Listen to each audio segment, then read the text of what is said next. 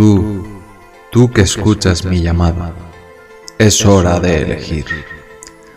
Abraza el olvido y permite que llegue la calamidad, o quédate a ver este vídeo y disfruta de este análisis.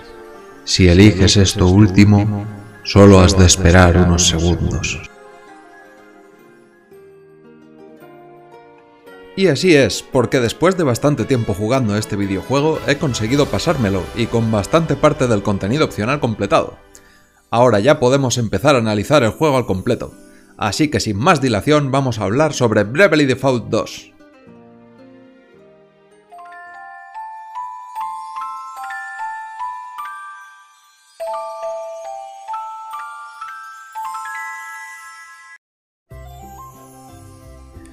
Esta vez me gustaría empezar hablando sobre las ciudades que podemos visitar en este videojuego.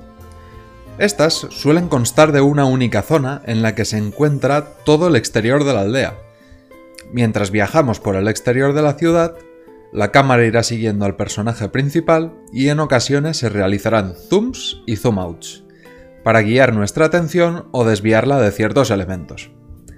Cabe destacar que en las ciudades se puede entrar en todos y cada uno de los edificios que existen, cosa que no se podía hacer en el Bravely Default original. Nuestros otros tres compañeros no nos seguirán en las ciudades, y es que estarán por la ciudad y podremos hablar con ellos sobre lo que está sucediendo en la historia.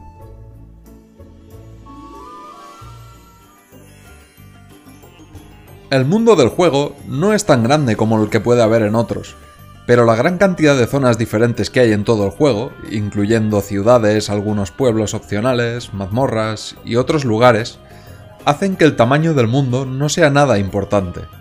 Y visitar todos estos lugares que nos ofrece el videojuego nos llevará muchísimo tiempo. Además, hay cofres repartidos por todo el mundo, tanto por el propio mapa mundi como por las diferentes zonas y ciudades. Así que es importante explorar el mundo en su totalidad si quieres encontrar objetos y equipo útiles para tu aventura.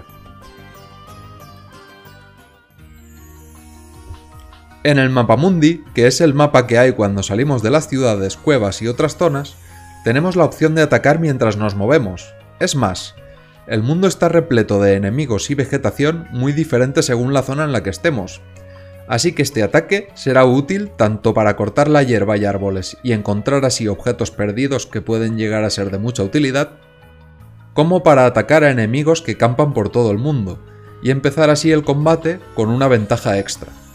Eso sí, si el enemigo te encuentra a ti primero y te ataca, serás tú quien empiece con desventaja. Mientras caminamos por el mapa mundi, existe un ciclo día-noche. Su efecto más inmediato en el mapa mundi es que por la noche los monstruos son más agresivos y poderosos que durante el día. Pero por otro lado, también nos permite acceder a diferentes misiones que solo son accesibles durante el día o durante la noche.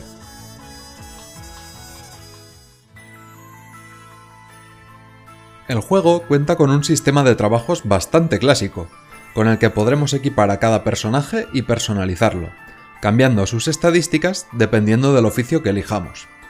Varios ejemplos serían el mago blanco, que cuenta con más poder curativo, pero con menos ataque. O el salvaje, que sería todo lo contrario, ya que es un trabajo pensado para ganar poder de ataque. Si quieres saber más sobre este sistema de trabajos, te recomiendo que veas el vídeo que te dejo arriba a la derecha, en el que analizo con más detalle esta parte del videojuego. No te lo pierdas.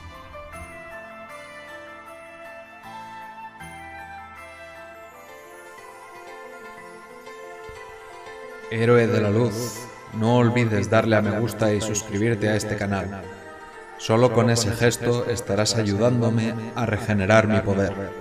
Así que hazlo, ya que es tu destino más cercano.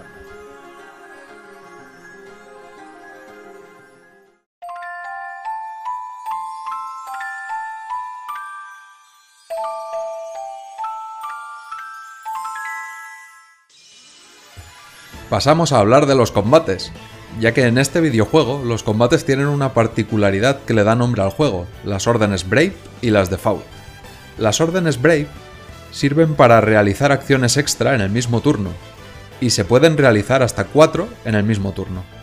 Las órdenes de Fault sirven para que el personaje se cubra, perdiendo de esta forma su turno, pero ganando puntos Brave, o PB, que sirven para poder realizar las acciones Brave. Si realizas más acciones Brave de los PB que dispones, tus PB serán negativos, y tendrás que esperar uno o varios turnos a que tus PB vuelvan a ser positivos y así poder realizar más acciones. En combate, los héroes de la luz tendrán la posibilidad de realizar ataques finales. Estos ataques se cargan realizando acciones que dependerán del trabajo de cada héroe. Por ejemplo, los magos blancos tendrán que usar comandos de la sección de magia blanca varias veces para poder realizar su ataque final, y los maestros espadachines tendrán que usar comandos de la sección esgrima varias veces para poder realizar este ataque. Dependiendo del trabajo del personaje, este ataque tendrá unos efectos u otros, tanto para los enemigos como para los aliados. Estos efectos terminarán de surgir efecto cuando la canción que se reproduce al realizar uno de estos ataques finales se termine. Eso sí, es posible mantener los efectos y añadir nuevos si realizamos un ataque final con otro héroe mientras suena esta música, pudiendo así anidar estos ataques y sus efectos varias veces.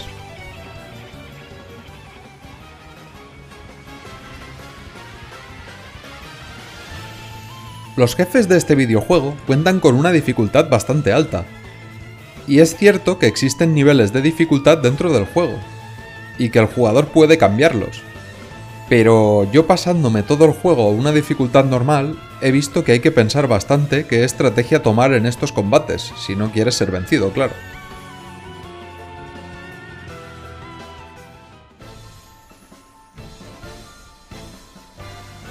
Siempre hay que entrar en estos combates con una estrategia pensada y con un nivel de experiencia adecuado para poder hacer frente a los enemigos.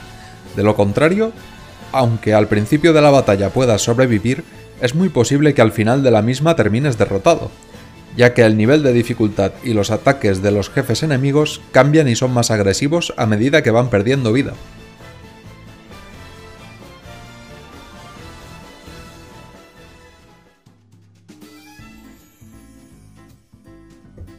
En este videojuego existe un juego de cartas opcional llamado B D o Baraja y Dominio, el cual se puede conseguir realizando algunas misiones secundarias en el casino de Savalon.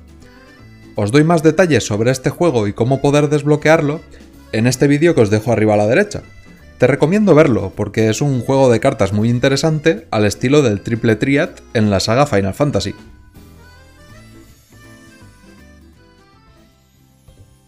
Hay numerosas misiones secundarias repartidas por todo el mundo. Todas ellas nos ayudan a entender más el mundo en el que estamos, e incluso algunas están centradas en personajes secundarios o en los propios personajes del juego, así que es importante completarlas para poder hacerse una mejor idea de lo que piensan los personajes y de cómo viven ellos la aventura. Son francamente muy interesantes todas estas historias.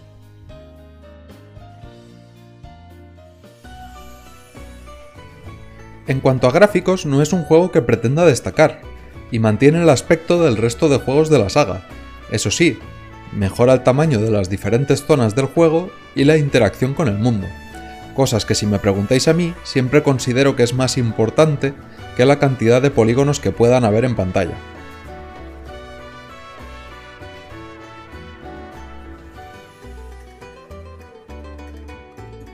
Si hablamos de la historia de este videojuego, nos muestra un planteamiento clásico, hablándonos de unos cristales elementales que hay que recuperar y restaurar para salvar el mundo, sin embargo, en el transcurso de la aventura, se producirán varios giros en la trama que la complicarán y la harán brillar. Sin duda, a mí me ha gustado mucho, y me ha mantenido enganchado durante mucho tiempo.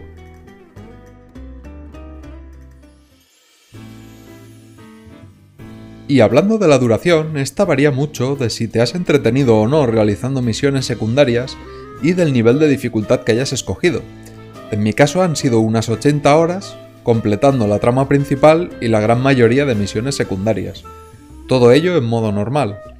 Aunque sé que hay gente que ha corrido un poco más y pasándoselo en modo fácil le ha costado entre unas 50 y 60 horas.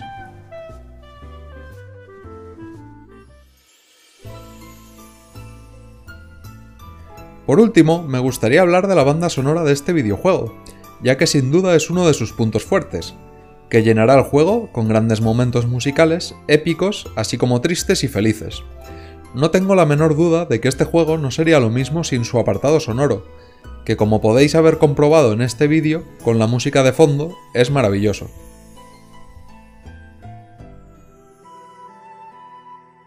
La saga Bravely Default se ha convertido en la nueva saga de rol clásico por turno de Square Enix, y está avanzando por el camino adecuado, creciendo con cada entrega y mejorando más y más tanto en jugabilidad como en la aventura que intenta contarnos. Desde luego, el Bravely Default 2 es el juego de la saga que yo personalmente más he disfrutado con diferencia, así que si siguen por este camino, creo que a esta saga le espera un maravilloso futuro.